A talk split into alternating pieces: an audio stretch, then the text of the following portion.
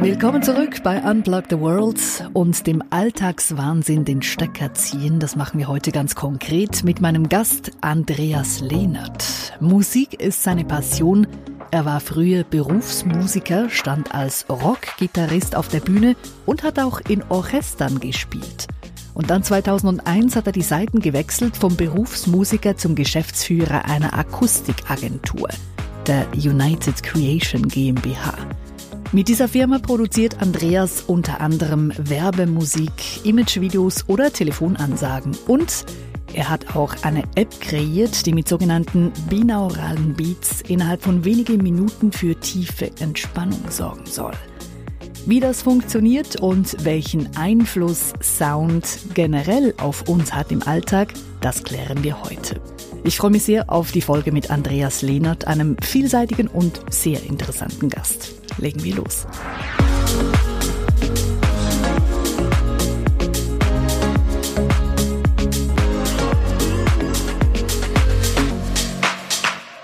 Es gibt ja diese Frage, wenn du von allen deinen Sinnen, also hören, sehen, tasten, schmecken, riechen, nur einen behalten dürftest, welcher wäre es?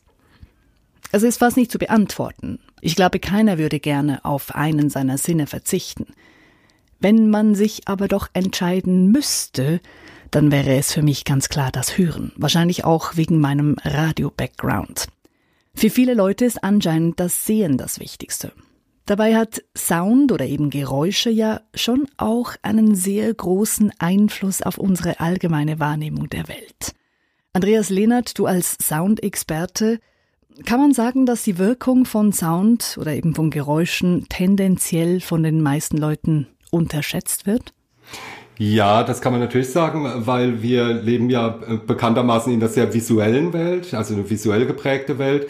Und der Sehsinn wird allgemein als unverzichtbar angesehen, während das Hören eher ins Unterbewusste geht aber eine enorme Bedeutung hat. Und das kann eigentlich auch jeder nachvollziehen, weil jeder hat seinen Lieblingssong und schafft es zum Beispiel eine süße Melancholie herzustellen, wenn er traurig ist oder Liebeskummer hat, durch einen Song und das schafft die Musik natürlich oder Sounds generell viel eindringlicher, als das äh, ein Bild schaffen könnte. Und geht auch in eine andere Gehirnhälfte, geht viel mehr in das Stammhirn, in unsere Urgefühle, Uremotionen und insofern wirkt Sound natürlich extrem eindringlich. Das merkt man ja zum Beispiel auch bei Filmen, oder? Also wenn man einen Film guckt ohne Sounddesign oder mal auf die, also ein Horrorfilm ohne Sound ist halb so wild. Ja, das kann man sagen. Wir machen häufiger bei uns Präsentationen zum Thema Sound, um den Menschen einfach zu zeigen, ähm, welche Bedeutung Sound hat. Und da gibt's das tolle Beispiel von dem weißen Hai. Ich weiß nicht, ob du äh, diese Eingangssequenz mhm. kennst, wo dieses Mädchen in der Dämmerung ähm, im Wasser schwimmt und unten kommt halt dieser berühmte weiße Heißer, das ist bu, bu, bu, bu, bu, bu, bu, bu. Und dieser Sound macht die ganze Szene aus, weil die Szene ist komplett harmlos. Sie schwimmt eigentlich nur. Es passiert ja erstmal gar nichts. Und wir mhm. unterlegen diese, diese Szene dann mit zum Beispiel ein Stück von Elvis, was extrem fröhlich ist. Und dann wirkt der ganze Film, diese ganze Sequenz komplett anders. Man kann sagen 50% Bild, 50% Ton, was die Gesamtwirkung ausmacht. Und eben so ein Film wird ja häufig auch von den Geräuschen her noch nachvertont. Also das sind ja nicht die Originalgeräusche, die erzeugt werden beim Filmen selber, sondern es ist dann wirklich im Tonstudio, wo das noch von Sounddesignern wirklich designt wird. Ja, es gibt äh, sogenannte Foley Maker, nennt sich das. Das ist ein, ein, Berufszweig, komplett unbekannt, aber die beschäftigen sich nur damit, Geräusche herzustellen. Also die haben meistens so einen kleinen Koffer dabei mit verschiedenen Utensilien, wo eben zum Beispiel Schritte oder das Fliegen von Vögeln oder was auch immer äh, im Nachhinein hergestellt wird. Wenn du mal drauf achten willst oder unsere Zuhörer mal drauf achten wollen, ähm, ein ganz klassisches Geräusch, was so eigentlich gar nicht existiert und was aber sehr oft vorkommt, ist das Geräusch von einem Schwert, was aus der Scheide gezogen wird. Ja. Und das macht ja immer so ein metallisches Geräusch, aber genau. in Wirklichkeit wird es nicht machen. Also, mhm. weil das ist ja gepolstert und so ein Geräusch gibt's nicht. Das ist also künstlich erzeugt, aber klingt halt sehr viel, ähm, naja, kriegerischer und gefährlicher und macht die Szene dann eben wesentlich eindringlicher und wir sind es mittlerweile auch gewohnt. Ich habe mal gesehen, dass die zum Beispiel, wenn sie sich gegenseitig die Köpfe einschlagen in so einem Actionfilm, dass da teilweise zum Beispiel Wassermelonen gebraucht werden, um diese Geräusche herzustellen. Ist das wirklich so, dass so die absurdesten Dinge eingesetzt werden, um diese Geräusche zu erzeugen? Ja, absolut. Es, sind, äh, es werden äh, zum Beispiel, Wassermelonen ist ein Beispiel, das stimmt auch. Mhm. Ähm, aber es werden dann zum Beispiel auch Geräusche übereinander gelegt. Also zum Beispiel das Schlagen an eine Scheibe zusammen mit dem Kung-Fu-Schlag auf ein Übebrett zusammen mit einer Melone und das gibt dann sowas von splashigen und äh, kaputten Sound, der das Ganze wahnsinnig betont. Hm. Sehr, sehr spannend. Äh, und dann ist es natürlich eben zum einen der Film, also im Film, wo man sehr viele Geräusche hat, dann natürlich die Musik, aber es ist ja auch das Sounddesign in täglichen Gebrauchsgegenständen.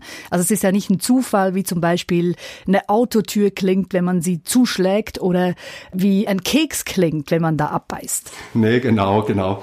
Also ähm, Sounddesign oder, oder Produktsound ist ein ganz entscheidendes Thema und alle äh, Konzerne, die im größeren Stil Waren oder Dienstleistungen Dienstleistungen verkaufen, legen da auch extrem Wert drauf. Also sie haben eigene Soundlabore, Soundabteilungen. Das ganze Thema ist insofern wichtig, weil du die Marke, also zum Beispiel in dem Fall Auto, du nimmst die Marke über die Emotion wahr. Beim Auto ist das ganz extrem, weil ob das jetzt 100 oder 150 PS hat, die haben alle 100 oder 150 PS. Also insofern, die haben auch alle vier Räder und die haben alle jetzt eine einigermaßen normale Ausstattung. Mhm. Aber du musst die Marke, um, um Gefühl und, und, eine Bindung zur Marke zu bekommen, musst du die über Emotionen transportieren. Mhm. Und das nennt man Marketing dann, ähm, das große Feld ist multisensorisches Marketing. Das heißt, du erfasst die Marke mit allen Sinnen. Da das Sehen das Hören die Primärsinne sind, sind das natürlich die wichtigsten.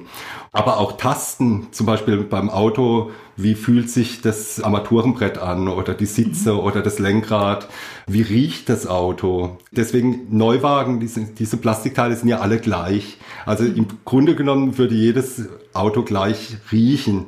Aber sie riechen doch nicht gleich, weil da wird auch ein Geruchsdesign gemacht. Aber zum Sound ist es eben so, dass man ja bestimmte Werte damit verbindet. Wenn eine Tür zuschlägt, zum Beispiel, weil du das Beispiel vorhin angesprochen hast, wird das insofern designt, dass du das Gefühl hast, die schlägt satt zu, das ist dickes Blech, das ist äh, was, wo du dich eben dann sicher fühlst und das wird extrem bestimmt. Was noch dazu kommt bei Autos, ganz interessant, ist, ähm, dass jetzt in der, mit der E-Mobilität, also mit der wachsenden Zahl der E-Autos, die klingen ja gar nicht mehr.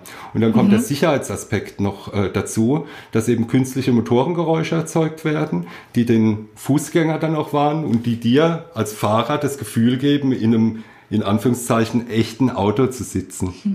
Also komplett interessantes Thema um auf den Anfang zurückzukommen, das ist eben dieses Unbewusste. Das ist keinem von uns eigentlich so bewusst. Aber wenn man darauf achtet, sehr interessant. Hm. Keks hast du als Beispiel hm. gebracht. Genau. Super Beispiel. Es gibt ja in, in Deutschland wird es in der Schweiz auch geben, den berühmten Balsenkeks mit diesen, genau. ich glaube, 55 Zacken oder wie viel er hat. Und ähm, da ist auch der Sound, wie der Keks klingt, also wie er klingt, wenn du ihn knickst, also wenn du ihn abbrichst oder wenn du drauf beißt, ist grundlegend durchdesignt. Ähm, das heißt, wenn du auf den Keks drauf beißt, erzeugt das ja ein Geräusch in, deinem, in deiner Mundhöhle und das wird ja zum Ohr über die Knochen übertragen. Und äh, das muss natürlich frisch, knackig und auch verlockend klingen, ähm, sonst hast du keine Lust, diesen Keks zu essen. Schmeckt es denn auch anders? Also wenn jetzt ein Keks zum Beispiel eben mehr knackt, schmeckt der tatsächlich anders, als wenn der diese dieses Knackige nicht drin hat? Aber klar schmeckt er anders. Also jetzt beim Sehen ist es ja so, du kennst doch den Effekt, mach mal die Augen zu und beiß auf eine mhm. Zitrone, dann kommt die dir zuerst nicht sauer vor, weil du musst das Gesamterlebnis haben. Und klar, beim Sound, wenn der Keks knackig ist, frisch klingt, äh, dann schmeckt er auch frischer. Ist ganz klar, das ist ein äh, Gesamterlebnis. Alles ist ein Gesamterlebnis. Das Ganze, wie du das Leben wahrnimmst, ist ja ein Gesamterlebnis aller Sinne, die dir zur Verfügung stehen. Wie werden denn solche Sachen im Labor getestet? Ob wir jetzt einen Keks oder, oder Chips oder eine Autotür nehmen. Also ist es ein, ein, ein monatelanger Prozess oder hat man da schon so viel Erfahrung, dass man quasi einfach die Schublade ziehen kann und sagen kann, okay, dieser Keks soll jetzt ähnlich klingen wie der Keks XY, den es schon gibt. Naja, also bei, bei Keksen, ähm, also ich arbeite nicht in einem Keks-Soundlabor, also insofern ja. sind meine Erfahrungen nicht direkt. Es ist so, dass die beim, beim Keks ist es natürlich, haben die Erfahrungswerte. Die haben das ja schon designt und dieser Balsenkeks, der hat sich jetzt ja auch nicht groß verändert. Mhm. Beim äh, neuen Produkt ist das was anderes. Man kann sich das wie so, ein, äh, wie so ein Tonstudio vorstellen. Man kennt das mit diesen abgedämmten Wänden, dass der Schall möglichst äh, klar rüberkommt. So wird das im Grunde getestet und da kommt es natürlich beim Lebensmittel auch auf die Zusammenstellung an, auf die Beschaffenheit, also ob jetzt zum Beispiel der Keks eine Wölbung hat, das macht alles viel aus und insofern wird da extrem rumexperimentiert, aber eher bei neuen Produkten, bei ähm, jetzt bei etablierten Produkten natürlich nicht mehr so, weil das ist ja dann schon etabliert. Und diese Wirkung, die Geräusche oder eben Sound auf uns haben, die können wir auch gezielt nutzen. Du hast ja in den letzten paar Jahren fleißig geforscht und vor allem auch an einer App getüftelt, die einen in der kürzesten Zeit in einen meditativen Zustand bringen soll, selbst wenn man eben von Meditation keine Ahnung hat. Hm, wir sprechen gleich über die App, die heißt Sonamedic und natürlich auch über sogenannte binaurale Beats. Denn diese Art von Sound, die soll uns ja eben in einen meditativen Zustand bringen. Wie das genau funktioniert und was diese binauralen Beats sind, im zweiten Teil dieser Podcast-Folge.